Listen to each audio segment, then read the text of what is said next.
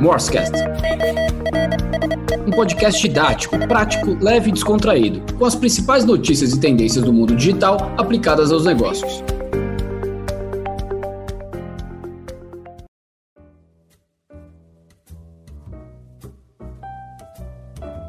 Olá, estamos de volta com o Morsecast Pills. Por aqui já estávamos com saudades do nosso bate-papo, mas pensando em como que seria o Pills de 2023. Então a nossa volta agora é com algumas mudanças. O que não muda é que estamos aqui, eu, João Carvalho, Rafaela Guimarães e eu, Gabriel Vila. E o que temos de mudanças então? O que mudou é que agora o resumo das notícias sobre tecnologia e inovação aplicadas aos negócios estão no Morse Audio News, que é um novo canal que criamos e está disponível via WhatsApp, Telegram e também aqui em podcast, que pode ser acessado por um canal específico chamado de Morse Audio News, que vocês podem procurar pelo agregador de podcast que vocês utilizam ou pelo canal principal do Morsecast, no qual reunimos este e outros formatos de conteúdo em áudio do Morse. Em resumo, você pode se organizar da melhor forma que quiser. O Morse Audio News, que traz o resumo das notícias, é publicado por aqui duas vezes por semana toda segunda e quinta-feira e resume em cerca de 10 minutinhos as principais notícias que precisam estar no radar de quem é desse mundo da tecnologia e inovação. Para quem ainda não conhece o formato, saibam que essa semana comemoramos a nossa centésima edição, ou seja, já estamos bem aquecidos por lá. E o Morsecast Pios esse formato que vocês escutam por aqui ganhou uma nova modelagem. Ao invés de falarmos especificamente de notícias, por aqui vamos abordar temas, conceitos, eventos e pautas que abrem espaço para um bate-papo e, por que não, uma boa discussão aqui que a gente gosta também e um pouquinho de futurologia ou um achismo mesmo sobre como os diversos acontecimentos se relacionam os possíveis impactos, as oportunidades e desafios também para quem vive o mundo da tecnologia e inovação e tem que ter isso no seu dia a dia do trabalho. Além de nós três que vos falam por aqui, eu, Vila e Rafa, teremos também convidados que podem ajudar a trazer um olhar diferente para as pautas que levantamos por aqui.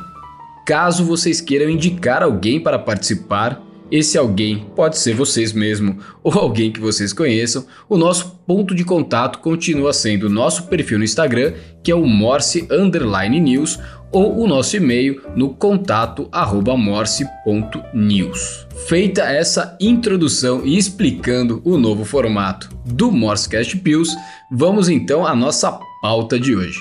E este, que vai ser o primeiro episódio desse novo formato, já vamos trazer aqui alguns assuntos que, na nossa visão e na nossa opinião, estão aí na pauta de muita gente e estão trazendo aí algumas dúvidas sobre o que está acontecendo com o mundo da tecnologia e inovação. Começamos por Gabriel Vila, que está. Faz tempo que a gente não tem Gabriel Vila por aqui, porque o Audio News acaba sendo eu e a Rafa apenas, e aí estávamos com saudade de você, Vila. Cara, eu tava com muita saudade de você e eu tava desesperado, cara, porque brota notícia e a gente não fala, então tá, tem, tem um backlog gigante aqui.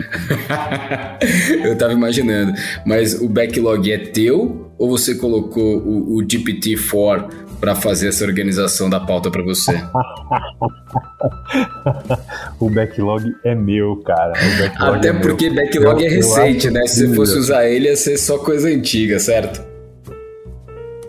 Perfeito. Mas é verdade, eu devia ter colocado no, no, no chat GPT para construir o que, que eu tinha que falar para vocês sobre o chat GPT. E aposto que teria alguma provocação de NFT. Certeza. Fale sobre chat GPT na voz de Gabriel Vila. Aí ele ia criticar o NFT. Não, você sabe que daqui a pouco a gente não precisa nem mais existir, né? Porque essa semana a gente deu a notícia no Morse Audio News, né? Onde eu comentei que a gente traz as notícias, de que uma emissora chinesa criou a primeira apresentadora em inteligência artificial. Então, se dá para gerar a pauta e ter a apresentadora tudo por inteligência artificial, acho que a gente dá para ficar igual a Rafa, que passou a semana inteira no Rio de Janeiro, de princesa ali. A gente fica ali só tomando gin tônica na praia e deixa o Morse no piloto automático, é isso? Olha, já digo, quem vê, quem vê close não vê corre. É corrido tomar Cara, tanta gin tônica numa semana, né, meu? Cara, sabe quem é a pessoa certa para ouvir o, esse a inteligência artificial falando as notícias de inteligência artificial? Uma inteligência artificial. Daqui a pouco a gente vai ter robôs assistindo a, a programação da, dessa, dessa TV. Mas você sabe que isso me deixou preocupado essa semana? Na verdade, essas duas últimas semanas, tiveram duas notícias que eu li que eu fiquei exatamente olhando dessa forma. Daqui a pouco a gente vai ficar só assistindo. O LinkedIn, ele implementou a inteligência artificial em duas frentes. De um lado, ele permite que os usuários, né, profissionais, utilizem a inteligência artificial para dar aquele upgrade no perfil, né, para melhorar um pouquinho o conteúdo, como você se apresenta, dar aquele famoso, antigamente a gente falava dar um tapa no currículo, né? Então vai dar um tapa ali no perfil do LinkedIn para ficar mais atrativo para empresas que estão contratando. Só que a mesma inteligência artificial também está disponível para as empresas que querem dar um tapa no seu perfil corporativo para serem mais atrativas para os profissionais. E a própria inteligência artificial também trabalha para fazer esse match. Então eu fiquei pensando aqui, de um lado tem empresa tentando, né, dar uma maquiada e se parecer mais interessante do que realmente é. Do outro lado, tem os profissionais também utilizando a inteligência artificial para dar aquela maquiada, aquele tapa para parecer que é um pouco melhor do que realmente é. Aí a inteligência artificial dá o um match dos dois e aí vai pro play, ou seja, tem que trabalhar. Só que aí não precisa trabalhar, porque a própria inteligência artificial agora está fazendo PowerPoint, está fazendo Word, está fazendo Excel. Então, o que eu fiquei imaginando aqui é que assim, a gente senta na cadeira, e a inteligência artificial cria uma empresa, dá um tapa na empresa, cria o profissional, dá um tapa no profissional, contrata o profissional que lê uma notícia que foi criada por inteligência artificial e que foi resumida por inteligência artificial, que alimentou o PPT que vai para a apresentação. Cadê, cadê, cadê as pessoas nessa história, Vila? Cadê, Rafinha? Aonde estão os seres humanos nisso tudo? Tô na praia. Rafa, diz exatamente agora aonde está uma profissional hoje que já botou a inteligência artificial para trabalhar para si. Vamos dar o seu exemplo. Onde você está agora? Não, gente, pelo amor de Deus, trabalhando pra caramba até agora. E assim, eu, eu acho interessante essa notícia porque é, Bom, eu trabalho com marketing pessoal, com redes sociais há muito tempo. Eu já ajudei muitos levels e, enfim, profissionais a posicionarem, se posicionarem ali no LinkedIn como um todo. E eu acho que uma parte muito importante desse processo é justamente a autenticidade. Entender o que, que funciona para cada profissional, qual é a linguagem que ele quer utilizar, qual é o público que ele quer enfim, dialogar. E tem uma questão humana nesse processo, né? Tem uma questão humana de, de até mesmo você se expor ali na rede social como um todo. Então, por mais que tenha uma inteligência artificial envolvida, é, fica mecânico, fica, não fica autêntico. Então, eu, eu acho que você pode utilizar a rede social para otimizar muitos processos dessa parte de criação de conteúdo, mas no final você precisa ser autêntico, você precisa construir a, o seu tom de voz, a forma como você vai se comunicar e a estratégia que você quer realmente gerar diálogo com, enfim, pessoas chaves, com seu público como um todo. Então, para mim, o ideal é você utilizar os dois, mas, né? Mas você acha que a inteligência artificial não pode ajudar você a, a transformar o texto para aquela voz que você quer colocar? Porque isso ela já faz claro. hoje, né? Você direciona para qual tipo de persona que você quer incorporar e aí ela troca, ela, ela ajusta o texto para aquela persona. É, aliás, é até mais fácil ela fazer isso do que ela criar conteúdo novo, né? Total, e faz a, mas aí tem um passo antes, que é um passo mais humano, que é refletir qual que vai ser a estratégia, qual, com quem você quer dialogar, qual posicionamento que você quer ter. E aí a inteligência artificial vai te ajudar muito a tangibilizar isso. E eu já fiz eh, vários testes e várias, enfim, é, formas de criar conteúdo com isso. Mas sempre tem uma parte reflexiva, uma parte estratégica que, cara, não sai do humano, que não sai da autenticidade do profissional. E é por isso que eu acho que a inteligência artificial só está, essa parte generativa, né?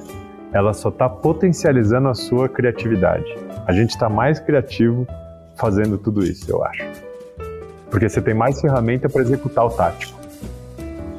Agora, a geração de conteúdo, acho que tem muita gente debatendo isso. Esse assunto está bem quente ultimamente. Até recentemente, nos Estados Unidos, saiu ali uma questão sobre direitos autorais, ou seja, a própria inteligência artificial criada por uma máquina pode é, ser passível de ser registrada como direitos autorais. Mas só indo na paralela um pouquinho, é, não é novidade a questão dos avatares, né? De você ter o avatar, tem empresas que são especializadas nisso, tem empresa que fez o case da Magalu, do Magazine Luiza e diversas outras, tal. Ou seja, você criar um avatar ali realmente não é algo novo. Mas qual que é o ponto? Historicamente, você criava um avatar para substituir ali uma fala humana, então não necessariamente faria tanto sentido é, na escala, porque você tem que produzir o conteúdo e de certa forma a pessoa que imagina ali um telejornal, né, que foi o exemplo da TV chinesa, é, tem ali alguém que fez a pauta, que preparou o conteúdo tal, e as, muitas vezes a própria pessoa que apresenta, e você colocar ali uma, uma apresentadora avatar, você até tira o brilho de quem preparou toda a pauta e queria ali poder brilhar. É, só que agora, com tanto conteúdo sendo gerado por inteligência artificial, você começa assim a ter a capacidade de colocar esses apresentadores ou avatares, porque vai precisar de muito mais escala. E eu fiquei pensando, quando eu vi a notícia dessa, dessa apresentadora, não sei se todos aqui tiveram a oportunidade de ver, é aquele modelo que tenta parecer um ser humano. E aí você, é meio estranho, que você se sente meio enganado, né? Fala, pô, mas eu tô assistindo um robô e tal. E eu falei, pô, mas eu não gostaria de assistir uma notícia que tá sendo pautada aqui por um robô tal. Mas por outro lado, eu e muita gente aqui adora desenho animado. E desenho animado a gente sabe desde o começo que não é um ser humano, mas justamente por ele assumir que não é, a gente se diverte ali nesse sentido. E eu fiquei pensando assim, se não dá para de repente isso ser a inteligência artificial assumindo que ela não é humana e até indo para um lado mais divertido. De repente você poderia ter o Bart Simpson lendo as notícias para você. Então, é, eu acho que o, o, o que está acontecendo agora é que está tangibilizando então, de todos os assuntos que a gente já falou aqui, muitas vezes a gente ficava discutindo aqui, já falamos sobre blockchain, já falamos sobre é, criptoativos, já falamos sobre Web3. Eu acho que esses assuntos ficaram muito num hype do mundo tech e não chegaram ali no dia a dia de quem não, não faz parte desse, desse, dessa dinâmica aqui mais desse mundinho que a gente vive. E a hora que você tem inteligência artificial chegando na ponta, no PowerPoint, no Word, putz, aí chegou no dia a dia. E aí eu acho que a gente vai ver algumas mudanças práticas aí no curto espaço de tempo. Perfeito, Johnny, eu concordo super. Agora, agora começou a pegar na vida, né? Na vida das pessoas. A vida das pessoas vai mudar por conta da inteligência artificial generativa. Isso para mim é a mudança de que não é mais hype. É, não é mais uma, um, uma tendênciazinha que a gente fala que, olha, isso aqui tem que ficar de olho. Agora já é vida real, né? E eu acho que daqui a pouco você vai ter um jornal do Bart Simpson e a Rafa vai ter o jornal da Ludo Magalu. Sabe, cada um vai escolher o seu avatar para ver, do mesmo jeito que o Waze antigamente, até hoje, né? Você escolhe que voz que vai aparecer é inevitável que vá ser cada vez mais personalizado com algoritmos diferentes para cada pessoa. Né? Eu acho que isso é curioso porque o personagem, muitas vezes, ele cria um vínculo emocional que a gente não se dá conta. Um tempo atrás, estava falando com a Rafa aqui de um outro projeto, é, justamente sobre isso, sobre a gente cruzar um pouco o mundo real com o mundo da ficção porque às vezes no mundo da ficção as pessoas se inspiram, se identificam e até criam uma admiração por um personagem e gostariam de ter feedbacks desse personagem no mundo real. E eu dei um exemplo para ela que eu vi essa matéria muito tempo atrás e enfim, acabei não guardando e depois eu tentei achar o link e não achei. Mas eu assisti aquela, aquela série Billions, né? Que não sei se todo mundo aqui é, já assistiu, mas é uma série muito bacana que fala ali do Axelrod, que é um mega investidor ali norte-americano tal. Ele é um personagem, tá? Não existe na vida real e a série é de ficção. Enfim, não é uma, não é uma série real. E aí fizeram uma pesquisa nos Estados Unidos, ali na época que a série estava bombando, é, em quem as pessoas mais confiariam para é, cuidar dos seus investimentos. E aí colocavam ali Warren Buffett, enfim, colocavam pessoas do mundo real que trabalham com isso, são mega conhecidas e, e, e reconhecidas pela sua capacidade, e colocaram no meio do caminho o personagem do Axelrod. E ele ganhou, ficou até na frente do Warren Buffett. Ou seja, as pessoas ganharam ali uma, uma simpatia pelo personagem e, e achavam que ele era a pessoa mais qualificada ali para poder realmente dar as notícias. Por que eu tô dizendo isso? Cara, se as pessoas ali durante a série estavam, né, entendendo que aquele personagem era a pessoa mais qualificada para esse mundo da, de, de finanças, de economia, ou seja, para dar as notícias. Imagina que legal se na época a série não criasse uma extensão ali do que estava sendo do mundo da dramaturgia e criasse uma forma de você acompanhar o Axelrod ali por inteligência artificial, ali o, o conceito ali dos deepfakes que a gente fala, mas aí no caso não usado para o mal, usado para o bem, de você ter um telejornal onde ele apresenta as notícias de tecnologia, as notícias de economia, desculpa, notícias de investimentos da semana ali no programa dele. É, faz sentido para vocês? Olha, oportunidade de negócios, hein? Para o pessoal que está ouvindo aqui, 100% da tecnologia para executar exatamente o que você falou é fácil, tá lá, é, SaaS, não precisa nem muito código para desenvolver, né? É um deepfakezinho de alguém que já tem muito, é, muito vídeo para puxar e texto generativo que também já tem muita coisa, muita notícia para criar. Dava para fazer isso aí num, num projeto de final de semana, hein? Olha, e eu sei que tem gente de uma das maiores e mais importantes, na verdade, a maior e mais importante emissora e produtora de conteúdo do Brasil, quiçá ali da América Latina e do mundo, que nos acompanha aqui. Eu pergunto, Rafinha, daria para ter personagem de novela dando notícias de assuntos relacionados ao personagem? Cara, dá e dá pra ser muito criativo, né? Acho que há um tempo atrás, uma novela lá que a própria Globo, enfim, incentivou como um todo, que era uma personagem que tinha a sua, a sua, seu posicionamento na rede social como personagem. A Vivi? É, a Vivi, a famosa Vivi. E aí, é, foi um case super bacana, assim, e o que eu vejo é que as redes sociais, ela pode intensificar e, e, e potencializar esse universo. Você tem, por exemplo, a Lu do Magalu, que hoje tem um posicionamento incrível nas redes sociais. Hoje ela é um avatar, mas ainda assim as pessoas veem ela de forma muito humanizada. Então ela se posiciona, ela dá a sua opinião. E é muito interessante isso. Acontece alguma coisa, a Lu tá lá se posicionando e e, e, dando ali suas opiniões sobre os contextos e cenários que a gente está vivendo e as pessoas estão lá acompanhando ela, estão lá interagindo. Então existem N possibilidades. Uma coisa que aconteceu essa última semana que eu achei muito interessante foi que uma pessoa entrou em contato comigo e falou assim: Ah, Rafa, então, você conhece alguma plataforma que gera videozinho de avatar? Ou seja, eu não quero pagar um, um, uma modelo ou uma pessoa para falar, eu quero que tenha já algo automatizado para eu construir ali de avatar já para minha marca. Você então, falou para acessar o Digitaliza aí ou não? É claro que eu falei. E aí, o que acontece? Tem N possibilidades, então é muito, enfim. E aí tem os prós e contras desse movimento. E é muito de a gente entender o impacto e equilíbrio disso tudo. O contra é que poderiam estar contratando você, fala aí, Rafa. Se fosse há uns tempos atrás, essa ligação seria: Oi, Rafa, você topa fazer um job aqui de você apresentar? Mas é que tá. Apresentar. Eles vão contratar a Rafa. É o que a Rafa falou, a estratégia é da Rafa, cara. O tático não é. interessa é. quem vai executar. Mas eu te falar uma coisa. Nenhum, ó, nenhum avatar vai substituir, entendeu?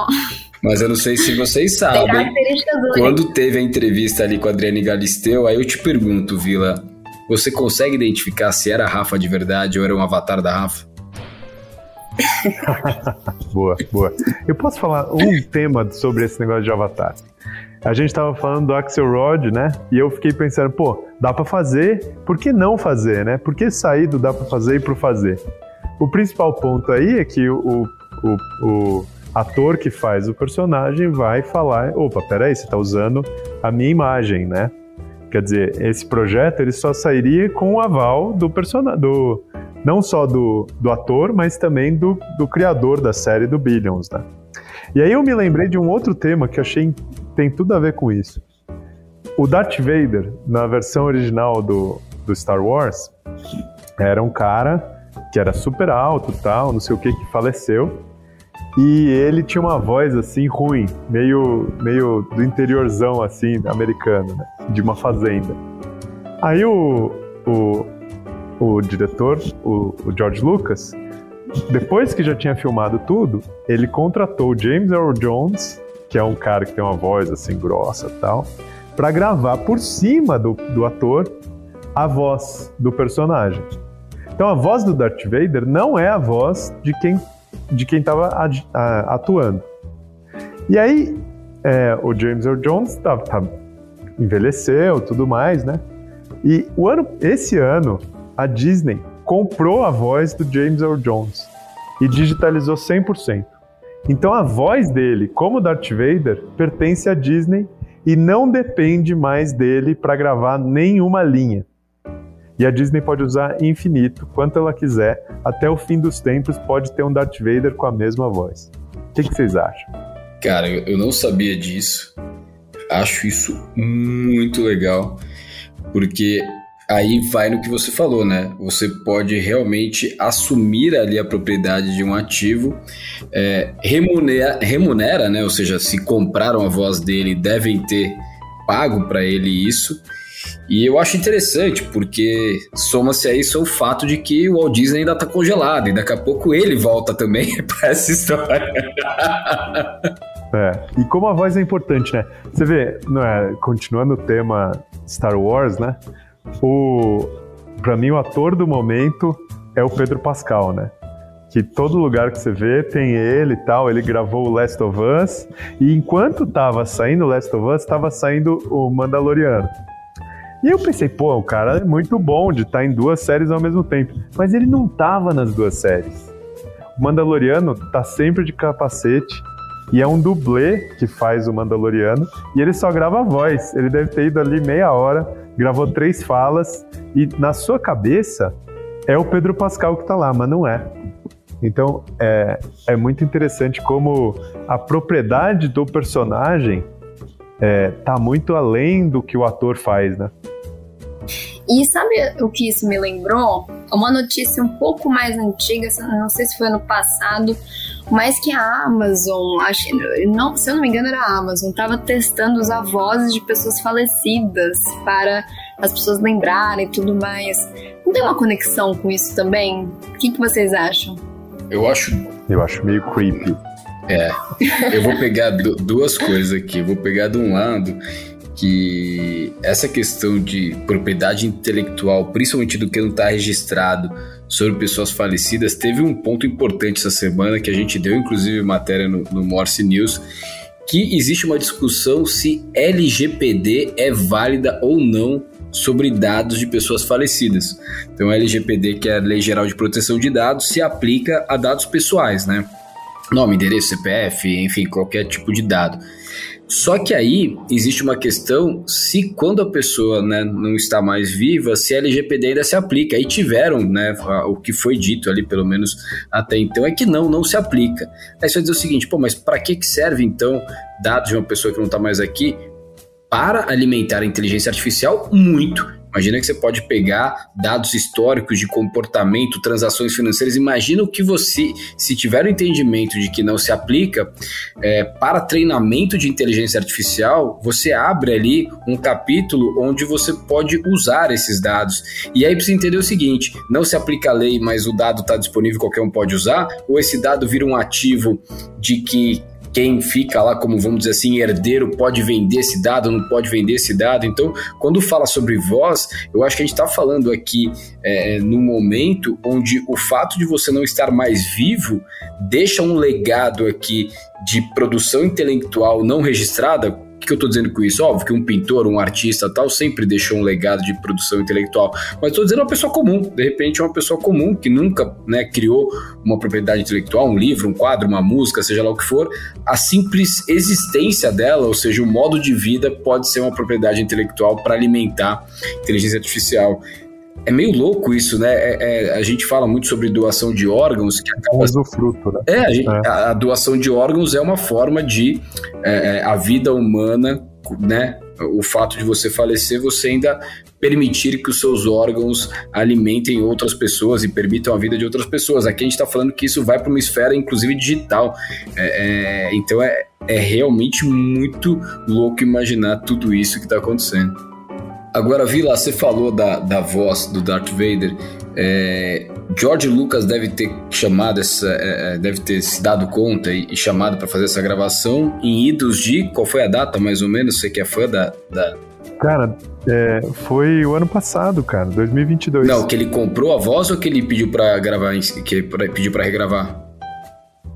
Não, em 2022, foi agora. Ele, o, ele, o James Earl Jones passou a propriedade e aí eles têm um sistema de inteligência artificial que pegou todas as, todas as coisas que ele falou e construiu em cima. Então ela é 100% inteligência artificial a partir de agora. Tá.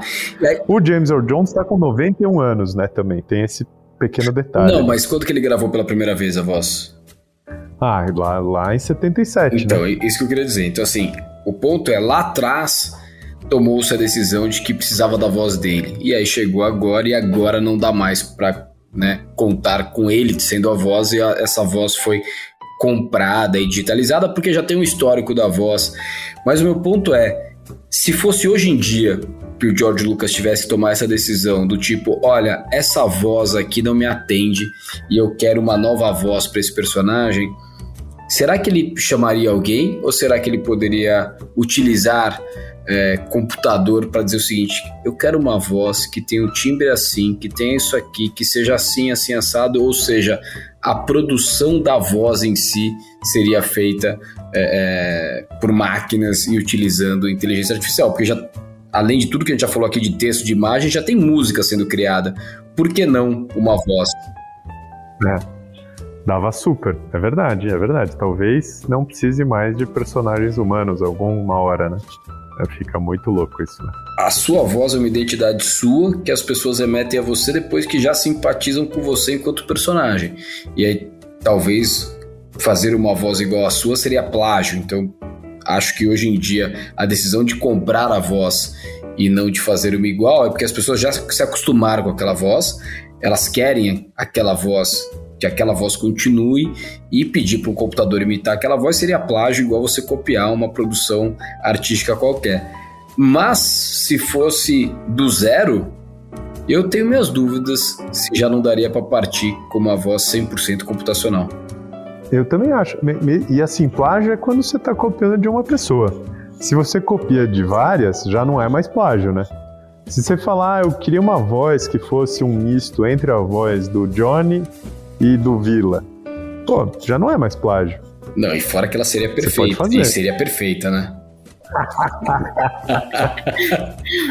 Deve dar pra fazer. Imagina. Se misturasse a de nós três, então. Bota hein? isso que eu ia falar. É. Bota o toque de Rafa. Imagina você poder escutar uma voz que é a melhor combinação entre as três vozes para poder dar bom dia, boa tarde, boa noite e ler as principais notícias. Agora, a voz é, meio difícil a gente entender. E como seria essa pessoa que misturaria nós três? O que, que, que, que ia sair disso aí?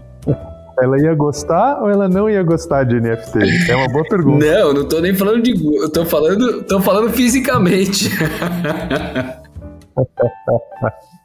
Boa, dá pra fazer. Mas vamos lá, fora Mas, aqui. Ô, ô, Johnny, você passou assim, em relance, em três segundos e meio, você falou do PowerPoint, cara. Vamos dedicar mais tempo para isso, porque esse é um tema que eu adorei, cara. Eu adorei. É que assim, PowerPoint já é uma coisa ultrapassada, né? Rafa, explica como é que você faz a apresentação hoje em dia. Gente, pelo amor de Deus, eu, eu sou a maior hate do PowerPoint. Podem podem me colocar este, enfim, este troféu de maior hate. Eu adoro o Canva, gente, então é isso. O Canva é muito mais prático, tá na nuvem, tá tudo certo, tem muitos templates. Então, é, para mim, é a inteligência artificial do mundo visual, entendeu? É o Canva. É, isso, isso, isso eu fiquei com... Você sabe que o PowerPoint também tá na nuvem, né? Ah, mas não, o Canva tá muito melhor. eu quero assistir essa. Eu posso falar uma coisa? Um, aplica... um aplicativo muito Olha, melhor, eu, muito eu, mais eu botei fogo assim, aí, sabe, eu só dei aquela pimentada, eu vou assistir, eu vou sair aqui, vou assistir, pegar a pipoca e eu quero ver essa discussão, porque realmente, assim, é muito louco para parar pra pensar, porque de forma prática é isso mesmo você tem o PowerPoint na nuvem, e, cara, estamos falando da maior empresa de nuvem do planeta, depois ali da, da, da Amazon tal. Então não é por falta de nuvem que o PowerPoint não vai ter nuvem. Dá para fazer o céu inteiro. Mas o Canva tem um que é diferente e eu queria jogar aqui essa discussão entre essa discussão produtiva entre Vila e Rafa.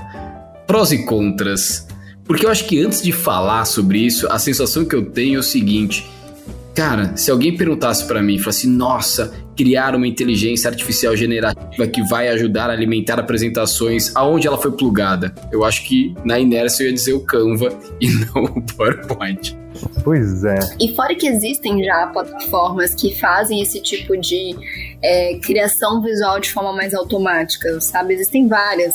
Para mim, o PowerPoint sempre fica para trás. A gente faz por livre, espontâneo, enfim, bom senso e consenso assim, de todo mundo tal. Mas, é, para mim, questão de inovação, de ferramentas, recursos, para mim o Canva é muito melhor. E se eu for para postar daqui a pouco, o Canva também vai meter ali um, uma inteligência artificial. Pois é, eu, eu, eu gosto do PowerPoint. Eu gosto assim, num nível Master Blaster. Eu adoro o PowerPoint, porque eu acho que ele é muito. É, você faz tudo o que você quiser, né? Então, é, eu entendo que ele não seja fácil. Eu acho que ele não é para ser fácil mesmo, mas ele é muito parrudo, né? E ele tem uma vantagem que ele abre em qualquer lugar, né? Então, não sei, eu gosto. Eu acho que essa história do, da inteligência artificial no PowerPoint, ela está muito forte porque ela vincula com outras coisas, né? Então você pega um documento e transforma no PowerPoint, você pega vários documentos, mistura, você pega um documento como fonte do texto e, e, a, e coloca num formato de um outro documento. Então, eu estou achando isso muito interessante. Mas eu acho que o PowerPoint resolve 100% dos problemas. Ó, eu vou, se eu fosse resumir assim em, em, duas coisas, por que eu não uso o Canva e por que eu uso o Canva. É, eu acho que o negócio de ele estar tá na nuvem, eu acho que o Canva foi criado 100% na nuvem. Nem sei se ele tem aplicativo para desktop, para computador e tal, mas ele tem um problema de estar 100% na nuvem. E eu já estive em reunião presencial com a Rafa que falhou a internet. E aí, Rafinha, o que aconteceu aquele dia? Falhou. Não, foi uma, daí era. É, mas aí eu esqueci. Não, mas aí o erro foi meu, que eu esqueci de salvar, ué. Aí foi erro da Falhou. Rafael, não do cão. Mas aí você salva como que, Rafa? Sei lá, salva no browser, salva não, como favoritos salva... do browser, não é, não é tão trivial. É, então, não dá pra salvar. Não, esse é o único, vou te falar, esse é o único ponto de negativo, digamos assim, porque ele salva como PDF. Então, aí você perde todas as animações e tal, né? Perde tudo. Não, e fora que se você tá no avião e tem que arrumar, não dá. Então, assim, quer trabalhar no meio do é, parque. Você não arruma também. É. Eu acho que assim, é.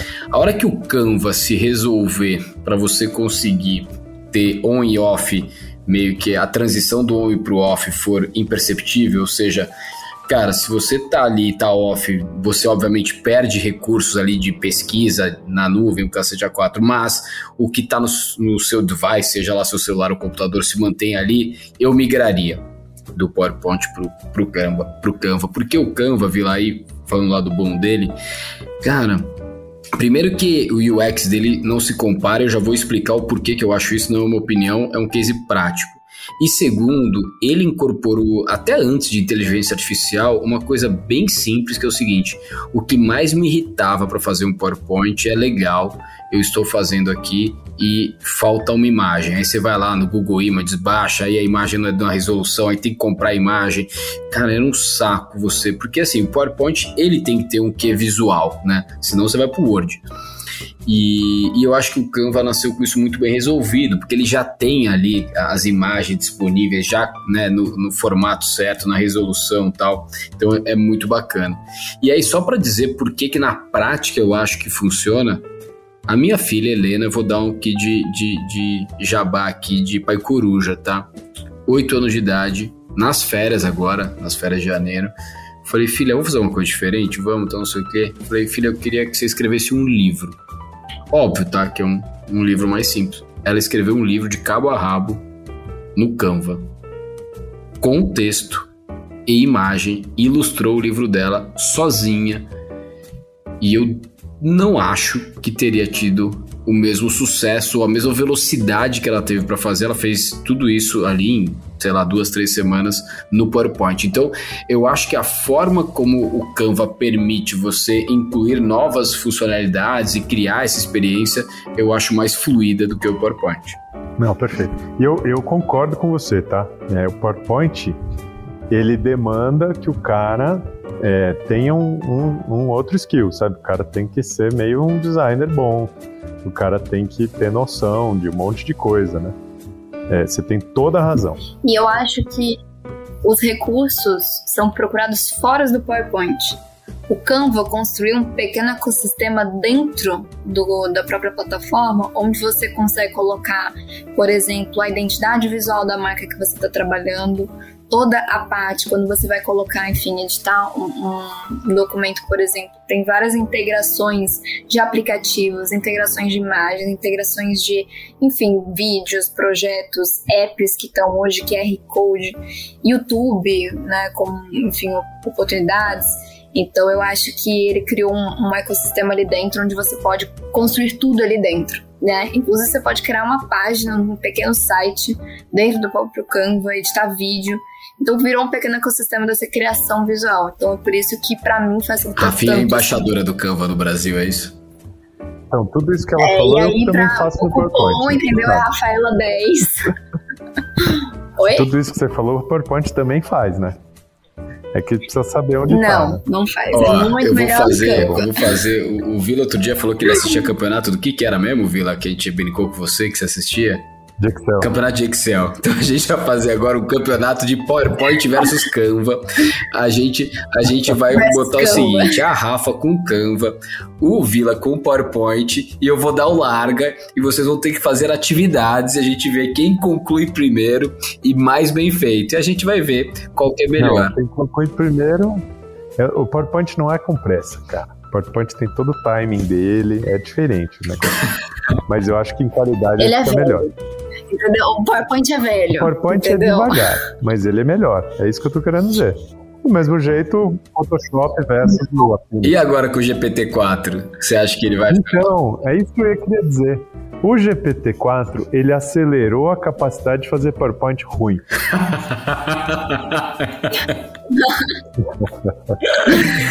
eu acho que assim, Ai, a primeira versão ele até entrega, mas cara, eu acho que assim, você precisa fazer uma coisa muito melhor. Dá para fazer muito melhor. Sabe? Ó, eu vou pro... por enquanto, né? um desafio... vamos ver o do GPT-5. Eu vou propor um desafio mais simples antes da gente fazer o campeonato. Eu quero que você, Rafa, me mande o melhor, a melhor apresentação que você já fez em Canva. E você, Vila, me manda a melhor apresentação que você já fez em PowerPoint. Eu vou ser o juiz aqui. Eu vou dizer quem ganhou. E aí depois a gente faz um ao vivo. O que, que vocês acham?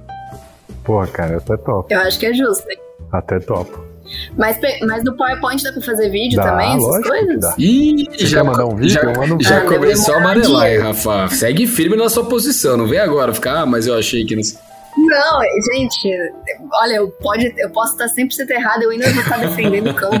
É por causa da, da Melanie Perkins, a minha filha também adora ela, empreendedora, mulher, australiana, é isso, fez o projeto na facul, deu certo, ela tem tudo.